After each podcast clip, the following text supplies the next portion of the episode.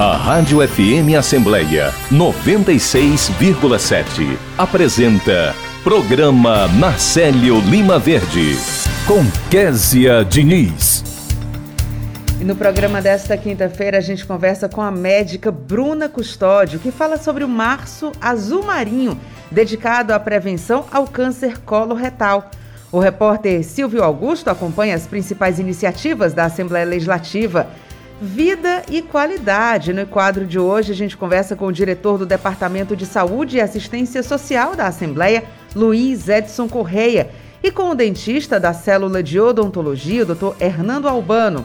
Eles falam sobre a campanha Higiene Bucal em época de pandemia e de síndromes gripais, que será lançada hoje neste programa.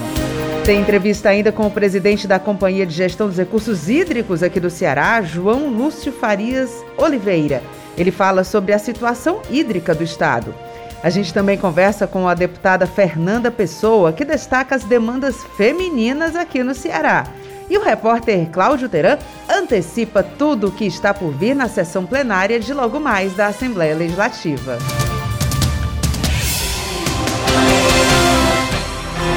Olá, muito bom dia. Eu sou Kézia Diniz e o programa Narcélio Lima Verde da sua Rádio FM Assembleia está no ar. Seguimos juntos até as 9 horas da manhã. E além da Rádio FM Assembleia 96,7, é possível acompanhar os bastidores da produção em vídeo no YouTube e no Facebook da Assembleia Legislativa. Você também pode ouvir o programa no podcast Rádio FM Assembleia disponível nas plataformas de áudio como Spotify, Deezer, Apple Podcasts e Google Podcasts. Para participar do nosso programa, enviando algum comentário ou sugestão, adicione o número do nosso WhatsApp, 859-8201-4848. Eu agradeço a você desde já pela companhia. Entrevista. A campanha Março Azul Marinho é dedicada à prevenção ao câncer coloretal e é sobre esse assunto que a gente conversa com a médica Bruna Custódio. Bruna, muito bom dia.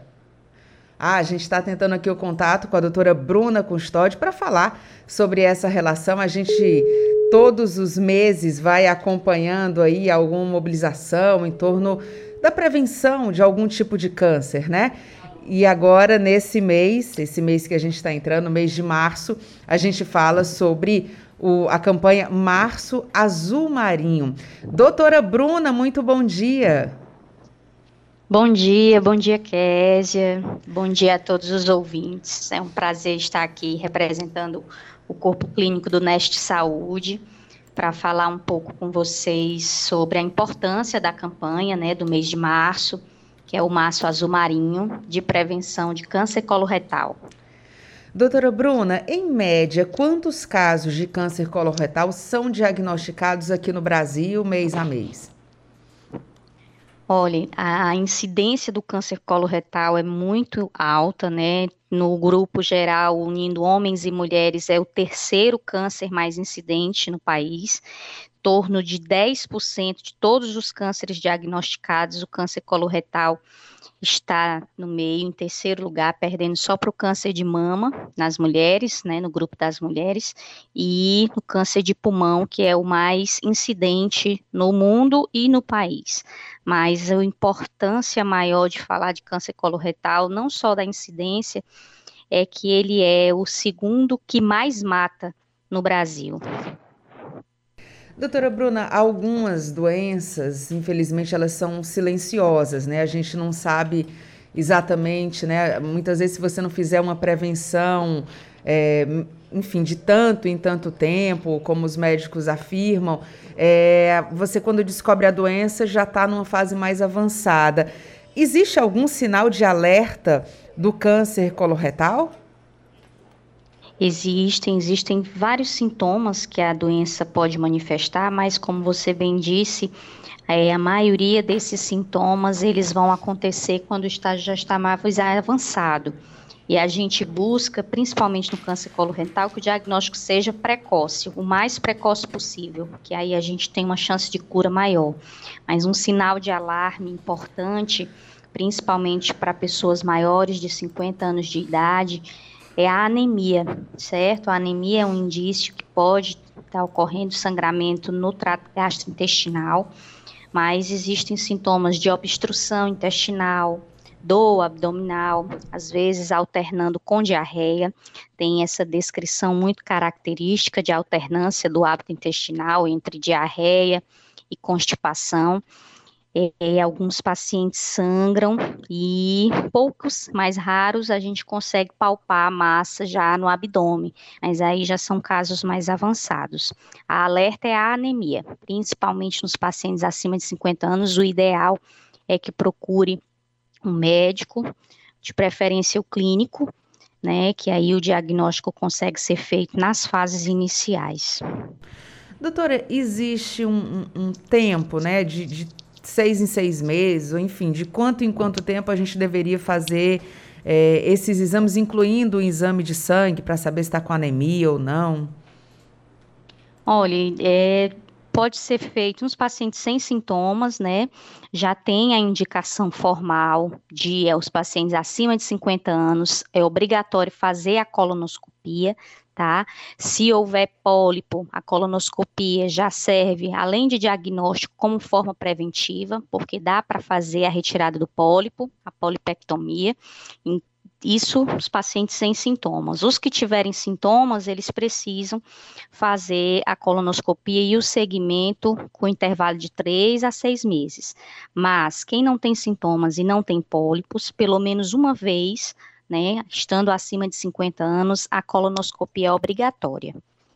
E existe alguma forma de prevenir a doença?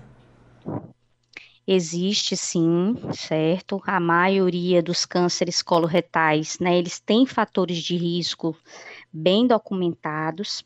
O mais importante é a obesidade, né? O paciente obeso tem um risco aumentado de câncer coloretal porque é um paciente inflamado e todas as doenças que levarem à inflamação no trato gastrointestinal potencializam né, a incidência do câncer coloretal é, o aumento da ingesta de carne vermelha, né, a orientação é que não se ultrapasse de 500 gramas por semana, principalmente embutidos, enlatados, tem risco aumentado de câncer coloretal, sedentarismo, pacientes que fazem pouca ingesta de fibras, porque ingerir fibras aumenta a consistência do bolo fecal e diminui o tempo que as fezes passam no intestino, então a gente diminui o risco tá? Cigarro, cessar o tabagismo, como em várias outras neoplasias, né, de boca, de pulmão, bexiga, o cigarro é fator de risco importante para o câncer coloretal, principalmente nos pacientes que bebem. Existe aí um sinergismo que a gente chama, né, um potencializa o efeito do outro, cigarro e álcool, em aumentar o risco do câncer de colo.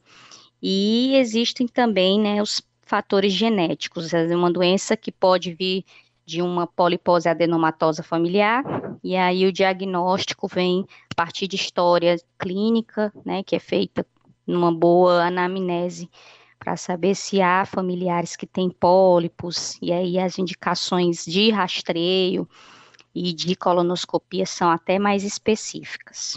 Mas tá. para a população geral existem todos esses fatores de risco que a gente tem como prevenir. Tá ótimo, doutora. Muito obrigada pela sua participação. Bom trabalho e muito bom dia para a senhora. Obrigada, bom trabalho também. Bom dia. Agora 8 horas e 19 minutos. Dicas de saúde. Mitos e verdades. As respostas para as dúvidas mais populares sobre o câncer. Você sabia? Desenvolver um câncer é um castigo? Mito. Há várias causas para o câncer, sobretudo o tabagismo, consumo exagerado de álcool, maus hábitos alimentares, sedentarismo, que são os principais responsáveis pelos casos de câncer. Saúde. Prevenção é a solução. Apoio Rádio FM Assembleia 96,7.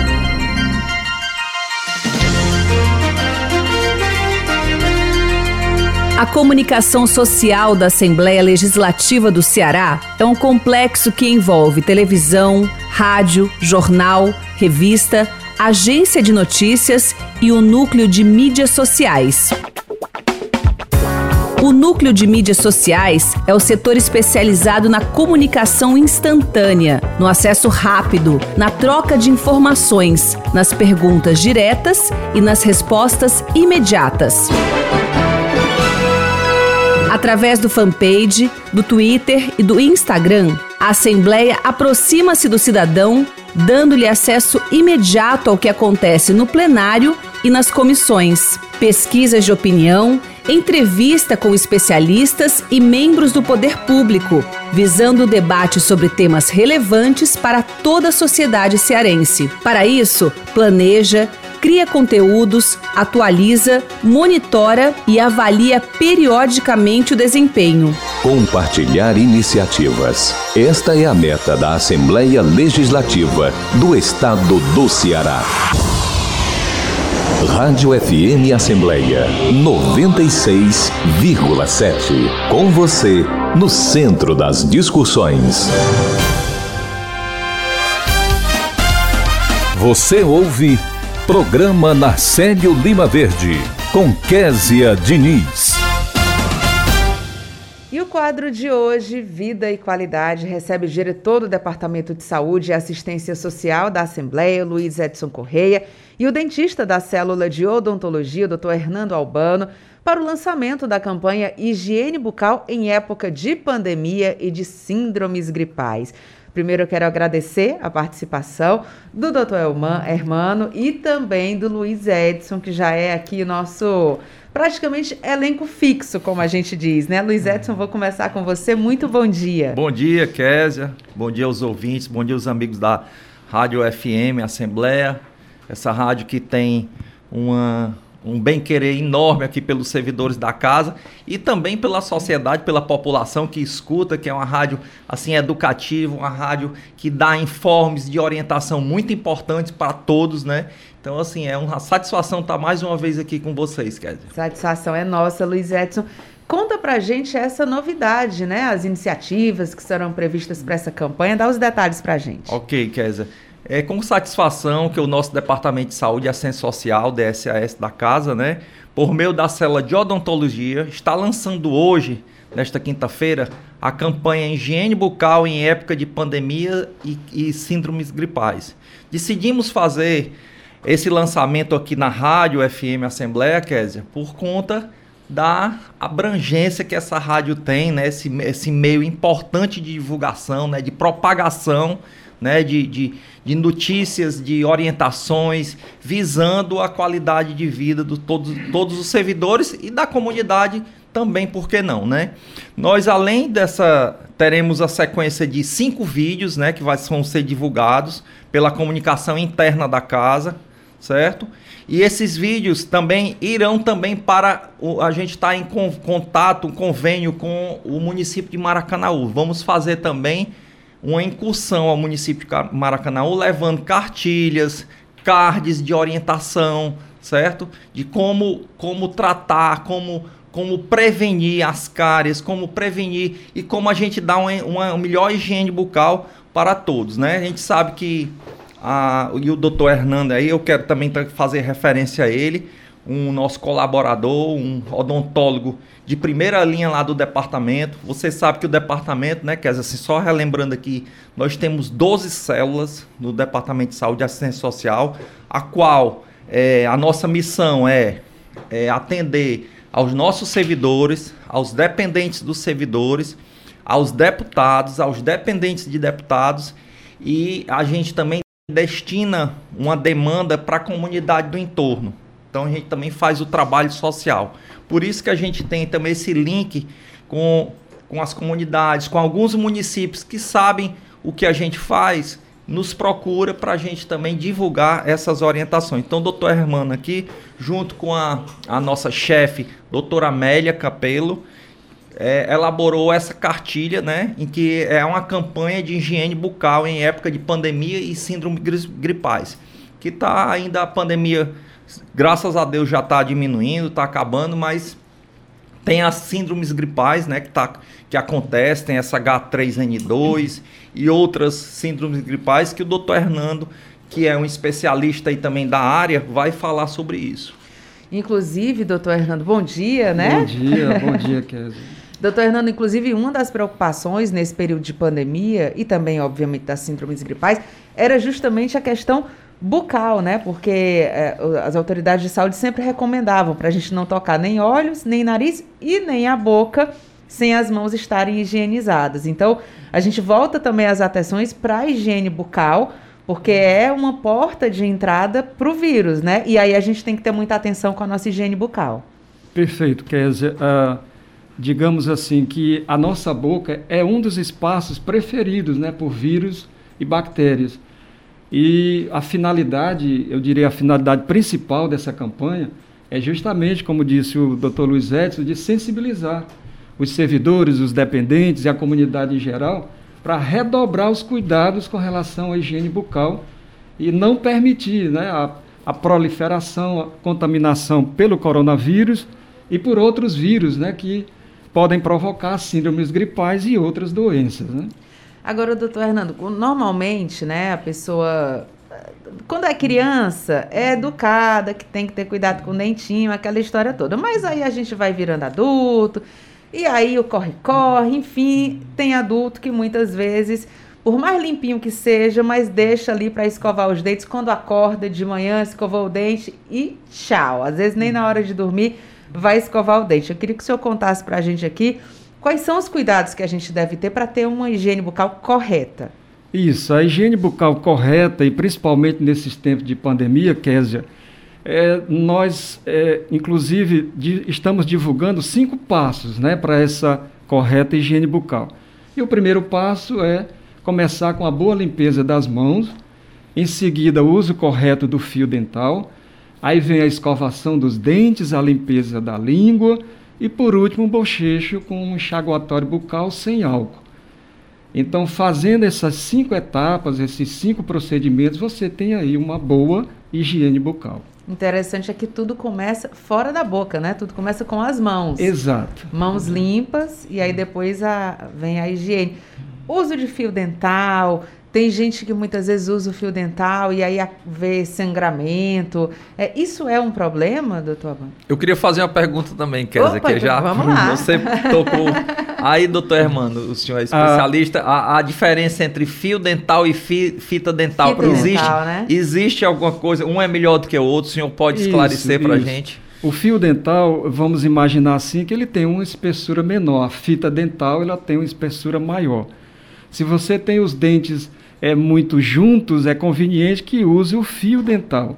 Olha, eu achava que era o, o contrário, é. porque a fita ela é, ela é mais larga, mas ela é fininha, é. né? Eu achava Isso. que era o contrário. Aí, se os dentes são um pouco mais espaçados, aí convém usar a fita dental.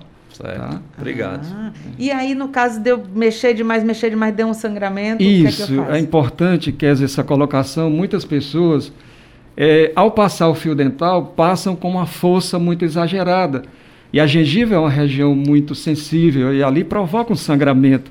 E tem pessoas que deixam de usar o fio por conta desse sangramento.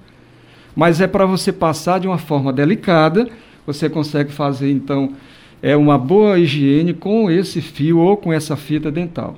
A questão é ter a delicadeza no manuseio de, do fio ou da fita dental. E a gente usa o fio ou a fita antes da escovação ou depois da escovação? Isso. É, nós orientamos usar antes da escovação. Antes ah, da escovação. Já Aí faz nós... ali uma pré-limpeza, né? Isso, já faz uma pré-limpeza. E complementando, um sangramento gengival, ele pode se dar também pelo acúmulo de placa bacteriana. Hum. Quanto mais placa bacteriana ali naquela região, junto ao dente, e a gengiva vai provocando essa alteração que é a inflamação. E dali pode decorrer sangramento gengival. Doutor Hernando, e de quanto em quanto tempo é recomendável que a gente vá procurar um profissional? Isso, a gente estabelece como orientação padrão de seis em seis meses a pessoa procurar um dentista.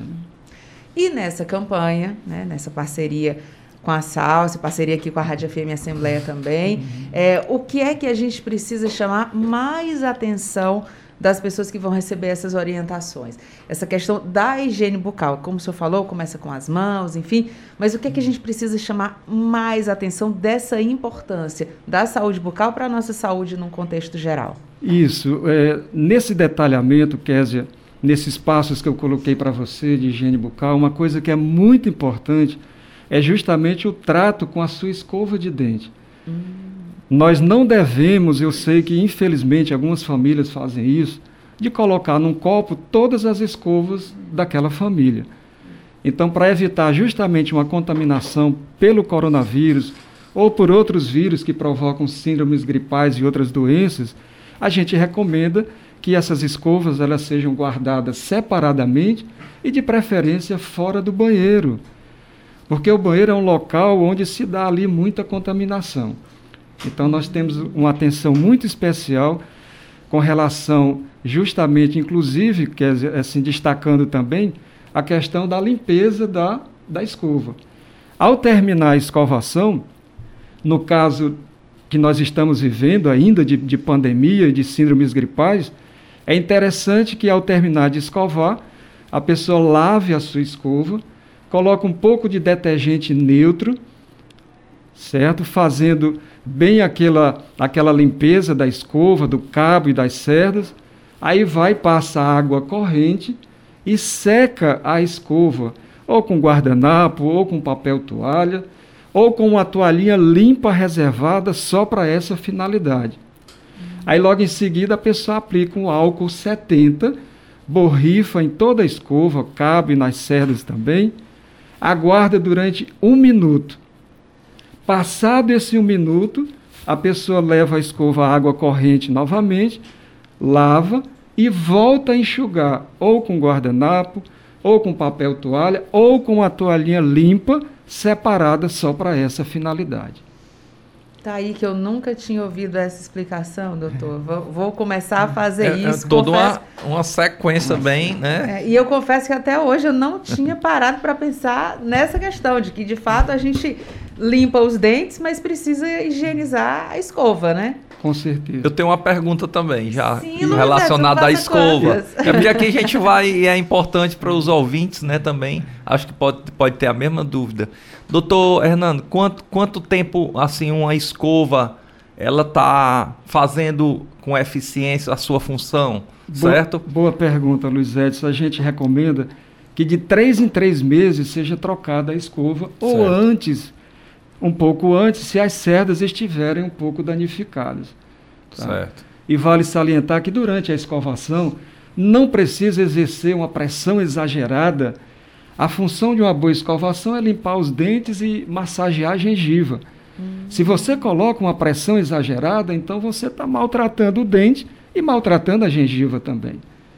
Certo. E a escova, que escova o dente, massageia a gengiva, ela pode ser a mesma escova que faz a limpeza da língua, porque né, até o apelo comercial, enfim, existem escovas que são diferentes para a língua, né? Tem um raspador de língua, enfim, Isso. tem coisas que são diferentes, mas em casa a pessoa pode fazer da mesma com a Pronto, mesma escova? Boa pergunta, Kézia. Assim, você pode usar a mesma escova que você escova os dentes para fazer a limpeza da língua.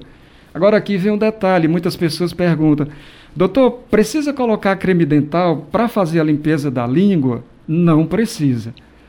Ao terminar a escovação dos dentes, você lava em água corrente a sua escova, retira todo aquele excesso de espuma do creme dental e passa a escova é, na língua, lá de trás para a ponta da língua, da parte bem posterior para a ponta da língua, somente com a escova e água.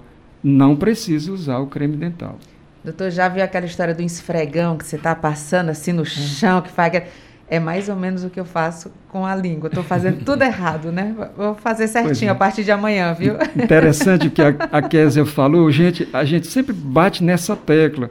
Não precisa força exagerada na escovação dos dentes, não precisa força exagerada para a limpeza da língua, porque são regiões delicadas. E uma força exagerada, uma pressão a mais, favorece ali um sangramento e dali pode iniciar até uma inflamação. Né? Com certeza. Doutor Hernando, muito obrigada pela sua participação. Vou agradecer a sua presença, mas vou agradecer também ao Luiz Edson pela presença. Estamos por, juntos, estamos juntos, por trazer também aqui essas informações para a gente. A partir de amanhã, Luiz Edson, prometo que vou escovar o dente direitinho, vou pegar mais leve. Mas vai dar tudo certo. Luiz Edson, muito obrigada. Obrigado Bom trabalho. Eu sei que tem muito trabalho hoje por aí, né? Isso. Muito obrigado. O Silvio Augusto, inclusive, está lá no Departamento de Saúde. Daqui a pouquinho a gente vai conversar com ele. Ele já está na linha? Daqui a pouquinho a gente vai conversar com ele para falar um pouco mais sobre as ações lá do Departamento de Saúde. Muito obrigada e muito bom dia. Muito obrigado. Bom dia a todos. Agora, 8 horas e 35, a gente vai direto com o Silvio Augusto, que está no Departamento de Saúde aqui da casa. Silvio Augusto, muito bom dia. Bom dia, Kézia. Bom dia a todos. É, estamos aqui no Departamento de Saúde e Assistência Social da Assembleia, precisamente na célula de enfermagem, onde daqui a pouquinho vai acontecer uma palestra sobre o manejo adequado da diarreia aguda em crianças, em comemoração ao Dia da Pediatria e Cardiologia. Vamos falar com a palestrante, a enfermeira, a enfermeira Marina Frota. Bom dia. Bom dia. É... Primeiramente, eu queria dizer que hoje a gente está iniciando as nossas rodas de conversas na sala de espera, certo? Então a gente está abordando o tema é, de, dois, de duas especialidades que está tendo hoje, né? Que é a pediatria e a cardiologia. A pediatria a gente vai tratar sobre o manejo adequado da diarreia aguda em crianças e da cardiologia a gente vai trabalhar sobre é, e explicar para os pacientes sobre o ECG, né? O funcionamento do, do de um exame que é realizado aqui na célula pela enfermagem e a gente vai estar tá abordando esse tema antes do paciente entrar para a sala, antes de ser avaliado pelo médico, a gente vai estar tá explicando, conversando, uma conversa bem informal com os pais, com os, os pais responsáveis das crianças e os pacientes é, que vão entrar para a sala do médico, certo? É uma conversa bastante simples, rápida e que aborda essa temática hoje. É, vocês também vão falar sobre as medidas preventivas, dar né, é, mais informações para principalmente, principalmente para os pais. É, quais são as medidas preventivas que vocês vão é, divulgar aqui? Pronto, hoje a gente está trabalhando com o manejo clínico é, de pacientes com diarreia aguda, né? Que é um mês que a gente está tendo muitas chuvas e a gente está tendo casos recorrentes desse episódio de diarreia, né? Então, as, as medidas preventivas que a gente pode estar tá conversando com as pacientes é o autocuidado, né? Inserir muitos líquidos nessas crianças, é, se preocupar com a alimentação adequada, com o manejo de limpeza desses alimentos, a limpeza da casa, a limpeza, enfim. É, e essas são as medidas que a gente vai estar tá abordando hoje. Muito obrigado. Estamos com a palestrante da célula de enfermagem, né, a enfermeira Marina Frota, que daqui a pouquinho vai fazer a palestra, né, sobre o assunto manejo adequado da diarreia aguda em crianças. Estamos aqui também, ô, Késia, com a orientadora da célula de enfermagem, doutora Odete Sampaio também falar dessa iniciativa. Essas iniciativas sempre vão estar acontecendo aqui na Assembleia, elas vão atender o servidor e a comunidade. Como é que vai ser o, o trâmite? Sim, o nosso intuito é atender os servidores, a comunidade, os terceirizados, né, com essas palestras, de acordo com as especialidades médicas. Todo mês vão, vão ser abordados vários temas, dependendo da especialidade médica. Começamos com essas palestras dia 7, segunda-feira, e hoje nós estamos avançando com a pediatria, né? Falando, aproveitando que essas mãezinhas estão na sala de espera e dando essas orientações. Hoje sobre o tema diarreia, vamos ter logo depois a cardiologia, com as enfermeiras da cardiologia falando do eletro, orientando como é feito o eletrocardiograma, qual a importância, o que é que o médico vê nesse tipo de exame. Então, durante a semana, são vários temas que serão abordados. Isso faz parte do nosso planejamento estratégico, né, da célula de enfermagem, do mês de março, e vamos ter outras atividades, né, é, pensadas é, da célula de enfermagem para o nosso público, para o servidor, para os seus dependentes, e assim da, é, da nossa contribuição, né, em saúde para essa população tão carente, né, de saúde. Tá bom? Obrigada. Muito obrigado. Conversamos com a Odete Sampaio, enfermeira, orientadora da célula de enfermagem aqui do Departamento de Saúde e Assistência Social da Assembleia Legislativa. Lembrando que hoje é comemorado o Dia da Pediatria e Cardiologia. Rádio FM Assembleia com você no centro das discussões. Obrigada pela sua participação, Silvio. Agora 8 horas e 39 minutos. Tratar bem é obrigação de médico. Ao consultar o médico, você está contratando um serviço. Por isso é dever do profissional da saúde dar informações ao paciente, cuidar do doente com zelo e diligência, usando todos os recursos da medicina. Quando atende, o médico assume uma obrigação de meio. Isso quer dizer que ele não tem a obrigação de curar, mas deve cuidar do paciente da melhor forma possível. Mas atenção! Às vezes há sim obrigação de resultado. É o caso das cirurgias estéticas, onde o paciente paga por determinado trabalho. Nas duas situações, o médico responde civilmente por qualquer problema que ocorrer com o paciente. Isso acontece, por exemplo, quando o médico chamar pessoa não habilitada para auxiliar, quando receitar substâncias tóxicas ou entorpecentes a dependentes ou ainda quando agir de forma negligente ou imprudente no exercício da profissão. Ministério da Saúde. Apoio Rádio FM Assembleia 96,7. Entrevista. Açudes nos municípios de Palmácia, Baturité, Lavras da Mangabeira e no Cedro estão com capacidade total, uma boa notícia.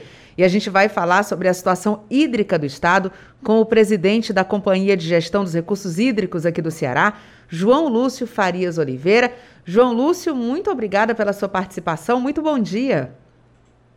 É, bom dia aos ouvintes, bom dia, Kelza. Estamos aqui à disposição Dê então boas notícias aqui para os nossos ouvintes. Como é que está a situação hídrica do nosso estado?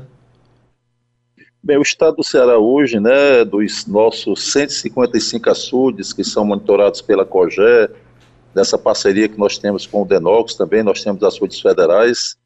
É, hoje nós estamos com 21% da nossa capacidade, né, 21, exatamente 21,69, o que representa aí é, 4 bilhões né, de reserva no nosso reservatório, nesses 155 reservatórios. Né? O estado do Ceará ele tem uma capacidade de armazenamento, de armazenamento de 18 bilhões e 500 milhões, mas hoje nós estamos com 21% da nossa capacidade. Então essa é a reserva que nós temos em todo o estado do Ceará. Né, isso é distribuído né, nas 12 bacias hidrográficas do estado do Ceará, porque o estado, do ponto de vista de planejamento da sua gestão de recursos hídricos, ele é distribuído em bacias hidrográficas, né, em 12 bacias hidrográficas. Então, na distribuição do Estado, né, nas 12 bacias hidrográficas, nós temos aí 21% de reservas hoje no estado do Ceará. João Lúcio, a gente já enfrentou momentos de, enfim, muita dificuldade em que a gente só via esses números descendo, descendo, numa situação ali crítica. É, enfim, situação que ninguém quer voltar a ver, obviamente, mas a gente depende também de questões é, que estão ali alheias à nossa vontade, a questão né, da própria natureza. É, nessas chuvas, nessas últimas chuvas, a gente teve um aporte significativo. O que é que a gente pode ainda esperar para melhorar essa situação ao longo dos próximos meses? Lembrando que a gente está dentro da quadra chuvosa. Não, não tivemos ainda um aporte significativo, né? Nós tivemos poucas chuvas ainda, né? principalmente no mês de janeiro, né? O mês de fevereiro, o início de março também não tem sido bom. Né? Agora melhorou um pouco, né?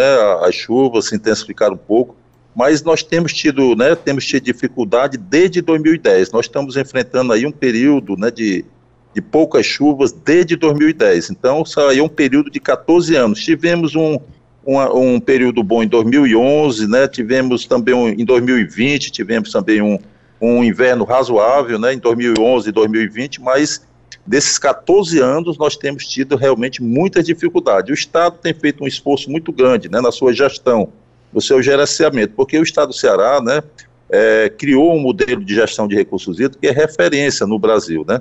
E o governador Camilo Santana tem dado muito apoio nesse trabalho do gerenciamento de recursos hídricos, no trabalho de gestão, tem feito muito investimento nesse trabalho de gerenciamento. Né, nós temos feito a maior política né, de, de, de, perfuração de poços nesses últimos anos no estado do Ceará. Foram mais de 10 mil poços perfurados né, nesses últimos 8, 7 anos né, de, de gestão. Né, e também né, buscando fazer uma política de estruturação também, né, de, de, de políticas como né, o Cinturão das Águas, que o governador inaugurou recentemente, né, os 75 quilômetros do Cinturão das Águas, lançou recentemente né, o, o projeto Malha d'Água, que é o maior projeto estruturante né, de recursos do estado do Ceará, mas realmente nós temos enfrentado a maior seca, né, eu acredito no maior desse século, né, no estado do Ceará. São 14 anos de poucas chuvas e nesse momento nós ainda estamos enfrentando um momento muito crítico ainda no estado do Ceará. Né? Melhorou um pouco, nós estamos até agora, só para você ter ideia, nós só temos um aporte em nossos reservatórios né, de, de 473 milhões. Quando você, né, nós temos uma capacidade de armazenamento de 18 bilhões. Então, 473 milhões ainda é muito pouco, né? O aporte, claro que é importante, né? É, é, se continuar agora, né, esse aporte no mês de março e no mês de abril seria muito importante para nossa, para né, os nossos reservatórios. Mas vamos torcer para que as chuvas continuem agora no mês de março, né, que é os meses mais chuvosos, né, da, nossa, da nossa quadra invernosa, que é o mês de março e o mês de abril. Vamos torcer para que chova no mês de março e do mês de abril de forma intensa, para que possa ter uma reserva maior nossos reservatórios. João Lúcio, quando a gente fala em reservatório, a gente obviamente logo pensa no Castanhão, no Oroz, nos maiores reservatórios que a gente tem aqui. Como é que está a situação, é, tanto do Castanhão quanto do Oroz? É, os três reservatórios hoje estão com uma situação muito crítica, né? O, o Castanhão hoje está chegando a 9%, né? Ele vem pegando alguma água, né? O, o reservatório Castanhão, nesses últimos dias, é, mas ainda se encontra muito baixo, né? Ele estava com 8%, em torno de 8%, está chegando a 9%. O Oroz está com 23%, vem pegando também alguma água, começou a pegar também alguma reserva nesses dias. E o Banabuiú, que é a, a área do Banabuiú, né, a bacia ali do Banabuiú, é a área mais crítica hoje do estado de Ceará, é onde foi o governador Camilo lançou, Camilo Santana lançou o projeto Malha d'Água, é a área mais crítica do estado de Ceará. É, é, é onde nós temos a menor reserva, ele está com 8% da sua reserva. Então, os grandes reservatórios do estado de Ceará, é, tirando o Araras, né, que está numa situação muito boa, está aí com mais de 70% da sua reserva, que é outro grande reservatório na região norte do estado de Ceará, que está com mais de 70%, mas esses grandes reservatórios que você citou estão muito né, numa situação ainda é, que preocupa, né, estamos acompanhando a Companhia de Gestão de Recursos Hídricos, né, é, nós estamos faz, né, fazendo todo o acompanhamento, todo o planejamento, porque são reservatórios que além de atender a região do Jaguaribe, também são reservatórios, principalmente o Castanhão, que atende também a região metropolitana de Fortaleza. João Lúcio, se a chuva não está colaborando, a população pode colaborar, pelo menos evitando o desperdício, evitando aí o consumo excessivo, né? Um consumo que às vezes poderia ser reduzido. A população também pode fazer a sua parte dentro dessa desse modelo de gestão que o Estado vem adotando, dando essas informações. A população munida dessas informações pode contribuir também. Claro, eu queria só acrescentar um dado, que nós estamos também hoje, né, COGÉ já está fazendo também a transferência de água do São Francisco, através Sim. do Jati, né, pelo Cinturão das Águas, que o governador Camilo né, inaugurou nesses dias, é, e estamos transferindo essa água para o Castanhão e já trazendo água do São Francisco também para a região metropolitana, para dar garantia né, aqui na região metropolitana. Mas o que você falou é fundamental, né? Essa, ideia, essa questão da pedagogia da água, né? No semiárido, em qualquer região semiárida, é importante economizar água. Né? As pessoas têm que aprender, talvez essa educação que está ainda faltando né, nesse, no nosso trabalho, talvez até de gerenciamento de recursos hídricos, um trabalho mais educativo, voltado para a conscientização, o uso racional da água, né, para que as pessoas procurem economizar água em casa, né, nas atividades econômicas né, também, né, mas o uso doméstico, né, economia doméstica na sua casa, porque quando você economiza, a economia de água, ela pode levar uma economia a ter 30% na reserva de água do Estado. Então é muito importante o uso né, racional da água. Isso que você falou é fundamental e tem ajudado muito. Né? Hoje nós temos, né, com esse nível de conscientização da população do estado do Ceará, nós estamos chegando a uma economia em torno de, em torno de 19% da economia de água no estado do Ceará. Então o cearense, realmente, o, o, o, assim, Aqui na região metropolitana, né, a população tem ajudado bastante. Nós temos tido uma economia em torno aí de 19%. Tá ótimo, João Lúcio. Muito obrigada pelas suas informações. Parabéns aí pelo trabalho. A gente vai acompanhando, né, todo esse trabalho que a COGE vem fazendo. Muito obrigada, muito bom dia. Tá, estamos à disposição. Agora nove, aliás, 8 horas e 49 minutos. Você sabia que a qualidade da água que a gente consome é muito importante para a nossa saúde? Se a água não for boa, pode oferecer riscos para a saúde e causar diversas doenças. Muitas pessoas morrem de diarreia por causa da água não tratada ou não tratada corretamente. No Brasil, são mais de 4 milhões de casos por ano e mais de 4 mil mortes pela doença. Nós crianças, junto com os idosos, somos as grandes vítimas. Por isso, a água tem que ser tratada direitinho.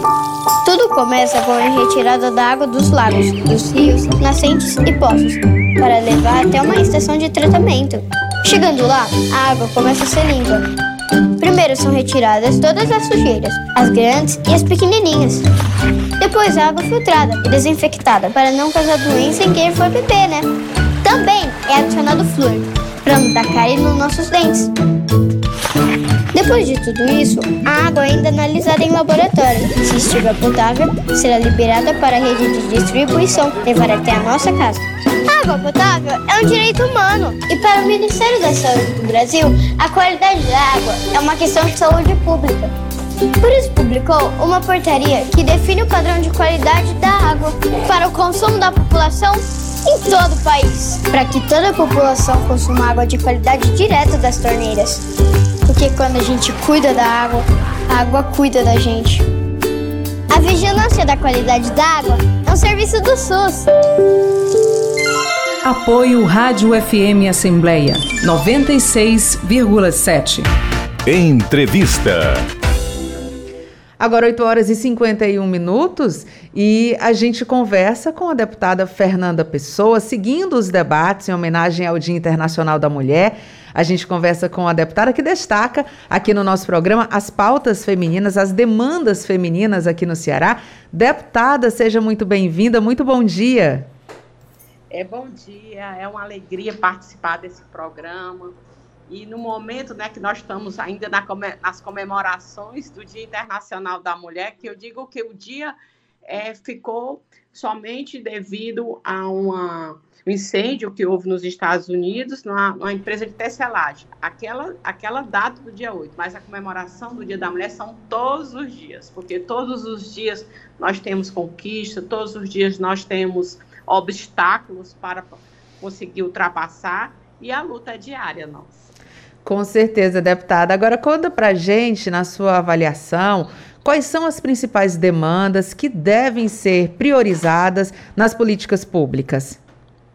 Bem, olha, é, apesar né, de, de, estarmos na luta, né, a partir de tudo se deu início a questão da, da mulher é, se querer se emancipar, né? Eu acho da questão, nós vivemos ainda numa sociedade muito machista e a cada dia, como eu disse, a gente tenta é ultrapassar as, as barreiras que ainda não são impostas, né?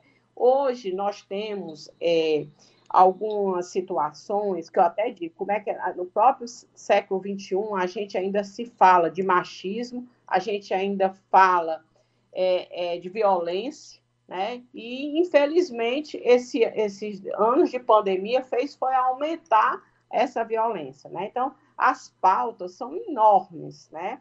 Nós temos muitas é, é, questão de, de, de, de, que as mulheres, a questão das delegacias, né? da mulher. A, gente, a pauta é que a gente pudesse ter em todos os municípios acima de, de 100 mil habitantes, que a gente pudesse ter uma delegacia da mulher, e a, e a que fosse com menor número de habitantes, a gente pudesse é, ter um núcleo é, na delegacia normal, tivesse um, um, pelo menos uma, uma sala específica com atendimento da mulher. Né? Deputada... temos também que, que, que ter campanhas, né, que eu sempre falo, ter campanhas permanentes do combate à violência contra a mulher. É, temos que ter ações em prol da saúde da mulher, É, propomos ainda também um mapeamento das condições é, é, da saúde como um todo, porque às vezes, é, no período do, do, do, de março, no dia 8 da mulher, sempre só se fala e prioriza a questão da violência, né? E eu digo que a gente tem que falar sobre o, o tudo, né? É a saúde, é o bem-estar da mulher, é, é a questão de emprego da mulher, como é que está o mercado de trabalho, e, enfim, várias ações que a gente precisa debater. Deputada, a gente, ao longo dos últimos anos, né, a gente obviamente vem comemorando várias conquistas, aberturas é, de espaço, é, os ganhos, né, eles estão aí para todo mundo ver, mas como a senhora colocou, existem muitas demandas ainda, existem muitas batalhas que ainda não foram vencidas, que estão sendo travadas. Aqui no Ceará, a senhora é, tem sentido essa maior adesão da população de maneira geral, da sociedade, nessas pautas que são característica, tem uma característica de ser uma pauta mais é, feminina, é, ou que trata mais dos direitos das mulheres, como é o caso da questão da violência. A senhora tem sentido essa abertura de diálogo para essas pautas femininas? É, eu tenho uma, eu, eu falo muito no sentido de que se nós tivéssemos mais engajamento das próprias mulheres, é, até eu digo, no mercado, é, na, na, na, no mercado de trabalho, nós já conseguimos isso. Nós, hoje, as mulheres, é, empresarialmente, elas se, se destacam, elas é, estão à frente de várias empresas. No judiciário, nós também temos isso. Nas delegacias, nós temos muitas mulheres à frente também. Mas nós temos é, ainda na política. E eu acho que esse é um ponto fundamental, porque como é que nós vamos discutir políticas públicas para as mulheres se nós temos a minoria ainda? Nós temos a minoria ainda nas câmaras municipais, na Assembleia Legislativa nós só temos cinco deputadas hoje, na Câmara Federal nós só estamos com uma parlamentar, então, assim, a gente precisa realmente que as mulheres se engajem mais para poder a gente ser voz dessas mulheres, porque nós somos a maioria e nós temos competência, nós, nós temos total condições. Eu, eu, às vezes as perguntas, é, nós somos os, vocês são um sexo frágil.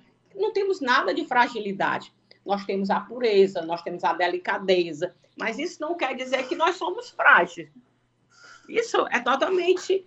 É, é, não se pode falar nisso. Né? Então, eu acredito que a gente precisa. Então, nós mulheres que fazemos parte hoje dessa pequena sociedade, de ser a voz dessas mulheres, nós temos que nos desdobrar, nos unir, para poder fazer com que a nós, nossa voz seja ouvida. A gente percebe muito é, na Assembleia Legislativa isso, mas não é diferente nas câmaras municipais. Então, a gente precisa, sim, implementar é, é, é, e incentivar mais mulheres a entrar na vida pública. Para você ter ideia, é, nós tivemos uma campanha super importante e que salvou já algumas mulheres. É o que eu digo, se a gente já salvou uma mulher, uma vida faz a diferença. Você imagine várias vidas sendo salvas, que foi a implementação da campanha sinal vermelho para a violência doméstica. Nós demos entrada nessa campanha, é super, que, que é exatamente se você tiver no, no, no, correndo risco, faça um X na mão, com batom, que o batom, qual é a mulher que não tem um batom em casa? Ou com a caneta, mas faça um X para poder é, é, chamar a atenção e dizer que você está correndo perigo. É, tivemos também uma, uma, uma, uma, uma, um projeto que institui o Fundo Estadual de Amparo de Mulheres Agredidas. É importante porque como é que vai poder é, ajudar financeiramente essas mulheres? Porque muitas delas ficam em casa ainda com agressor exatamente pela falta de condições financeiras. Então, se é uma, uma, uma, uma situação importante esse amparo para as vítimas, né? E também, é, agora, nós tivemos a inauguração de mais equipamentos para nos ajudar né, na, na, nessa questão, que foi um projeto nosso, do nosso mandato, que como a região do Cariri é uma, uma região que tem um alto índice de violência para a mulher, que é toda, é, toda a região como um todo, e a, e, a, e a Casa da Mulher Brasileira foi inaugurada essa semana, e foi um projeto nosso, um projeto de indicação, e a gente fica feliz é, por ter esse projeto aprovado, e hoje é, a, a, população já está usufruindo, a, a, a, população feminina. Mas a gente pede era que realmente trabalhe muito a questão do agressor, que a, que a gente possa reduzir através desses números, eu só acredito nisso. Trabalhar o agressor, é, ter, porque leis nós já temos. Nós temos aqui uma lei que foi através de uma mulher guerreira, determinada, que teve coragem, que foi a Maria da Penha, que hoje é uma lei nacional que leva o seu nome dessa mulher que sofreu agressões, que ficou paraplégica. Né? E isso é, é, ela sofreu por vários anos e ela, com essa coragem que ela teve de denunciar o marido, essa lei é agora cada vez mais rígidas para poder realmente é, amenizar o sofrimento de outras mulheres. Mas é como eu digo, leis nós já temos. Precisamos realmente que elas sejam cumpridas. Tá ótimo, deputado. E a gente vai acompanhar, vai continuar acompanhando a sua atuação nessas e outras pautas. Agradeço muito a sua participação. Já deixo o convite para que a senhora volte aqui, venha também presencial para a gente conversar sobre outros assuntos. Muito bom dia, muito bom trabalho para a senhora, deputada. Eu que agradeço e tenham aí um bom, um bom dia a todos. Bom dia. E a deputada falou da Maria da Penha, né, da Lei Maria da Penha. Inclusive, a Maria da Penha foi nossa convidada essa semana no Conexão Assembleia, que você pode acompanhar a reprise ao longo da nossa programação e também da TV Assembleia. Entrevista importante para tratar sobre esse assunto. Agora, 9 horas e 1 minuto. Durante anos, as mulheres têm lutado e conquistado mais autonomia no trabalho, na política, nas relações interpessoais e em todas as áreas. As mulheres devem ter autonomia total para tomar decisões que tenham relação à sua saúde e ao seu corpo. Elas devem ser livres para decidir sobre maternidade, métodos contraceptivos, entre outras questões, sem pressões externas ou convenções impostas. A mulher deve ser livre para fazer o seu plano de parto e assim decidir o tipo que for mais adequado, o anticoncepcional que melhor se comporta com seu corpo e, inclusive, se quer fazer uso de algum medicamento ou não. Essa autonomia deve ser entendida e respeitada. Ela é um direito seu. Não abra mão dele. Sou mulher. Tenho autonomia nas decisões sobre o meu corpo. Uma campanha do COFEM. Apoio Rádio FM Assembleia 96,7. Você ouve Programa Narcélio Lima Verde, com Késia Diniz. E vamos à dica de português de hoje? Acompanhe o quadro do programa Narcélio Lima Verde em parceria com as edições Inesp da Assembleia. Edições Inesp. Dicas de português. Olá, Sou a professora Vânia Soares, das edições Inesp da Assembleia Legislativa do Estado do Ceará. E a nossa dica da língua portuguesa de hoje é sobre como usar ao nível e em nível de. A locução ao nível de tem o sentido de a mesma altura de. Por exemplo, Fortaleza localiza-se ao nível do mar. O segundo termo, em nível, significa nessa instância. Por exemplo, a decisão foi tomada em nível ministerial. Um outro exemplo, em nível político, será fácil chegar-se ao consenso.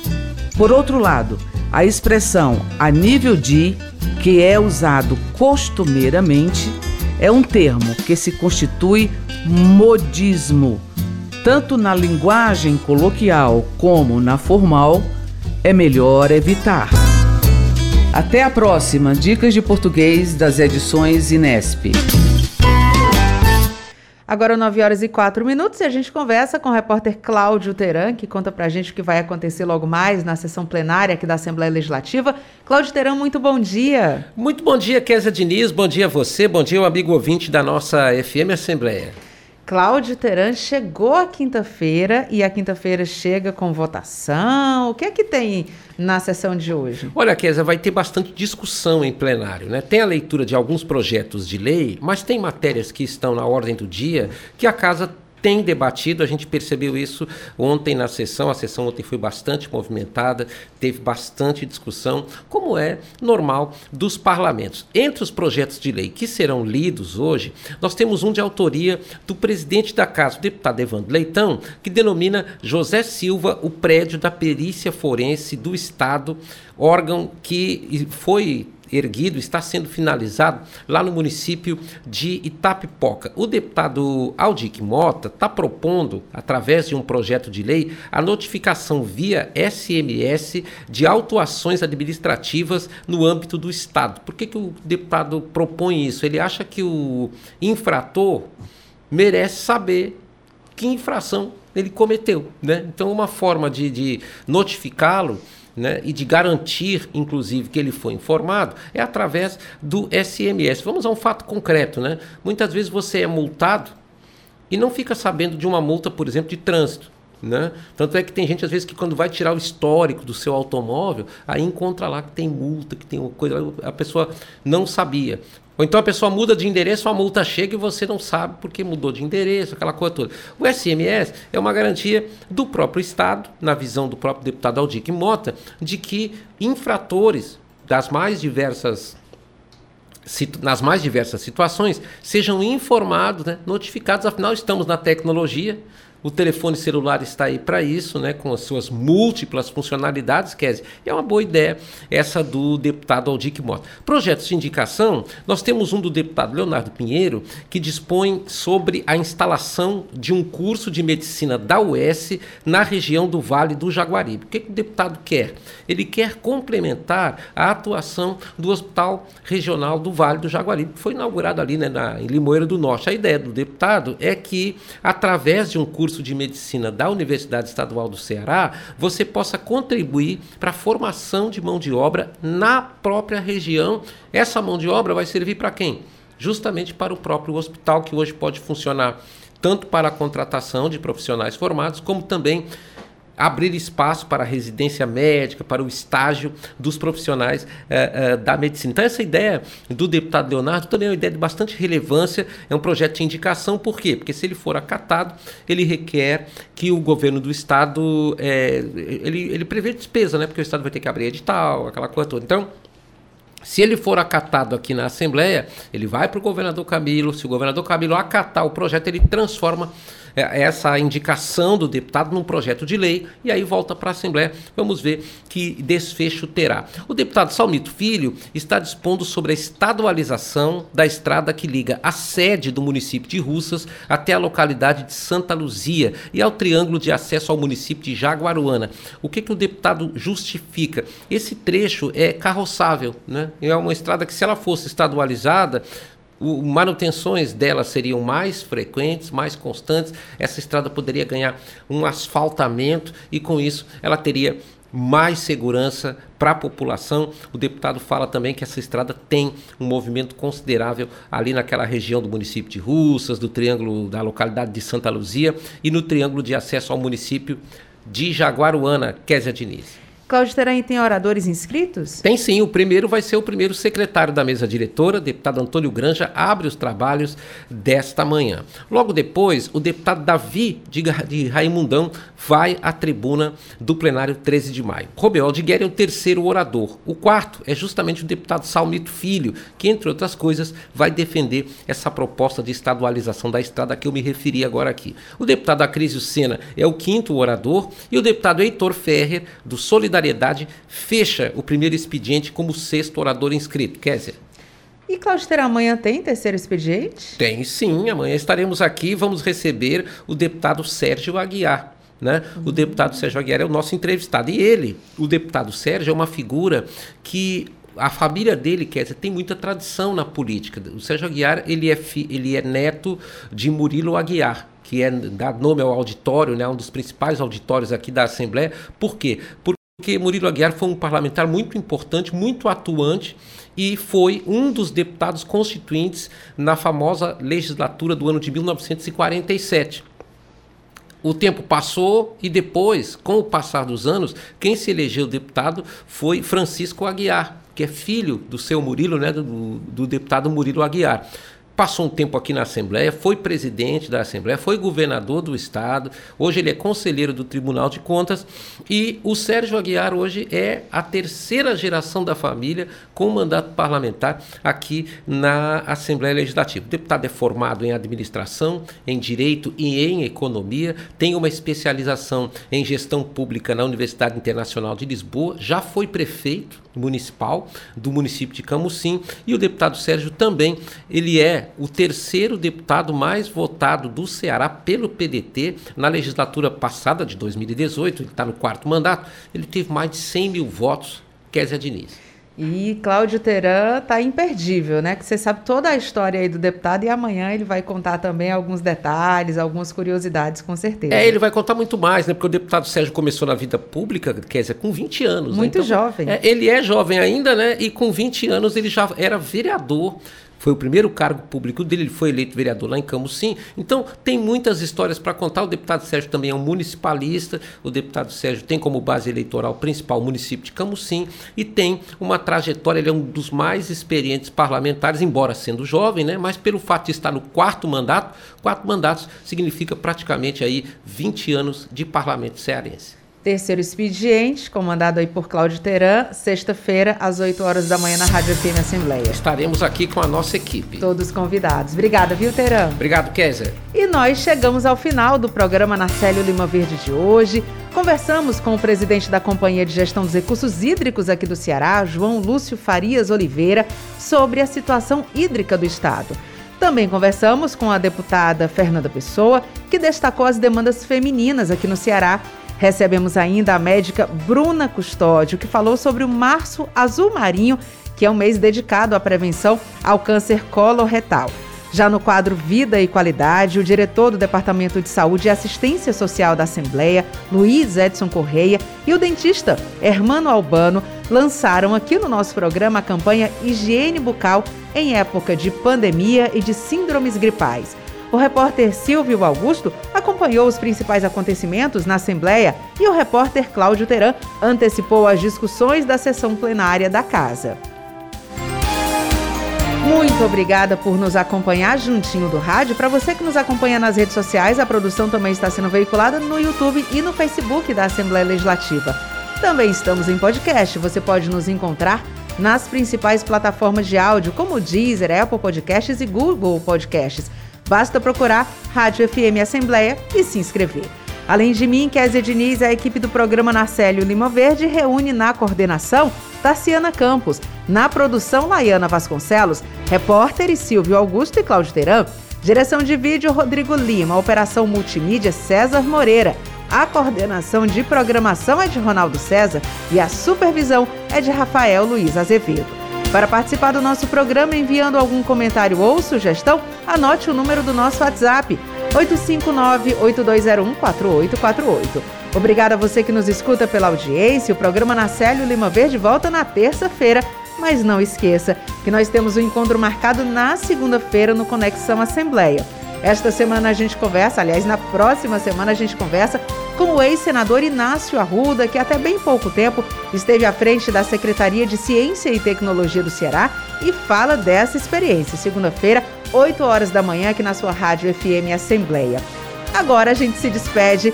Muito bom final de semana para todo mundo que nos escuta e a gente volta a se encontrar na próxima semana. Até lá. Tchau.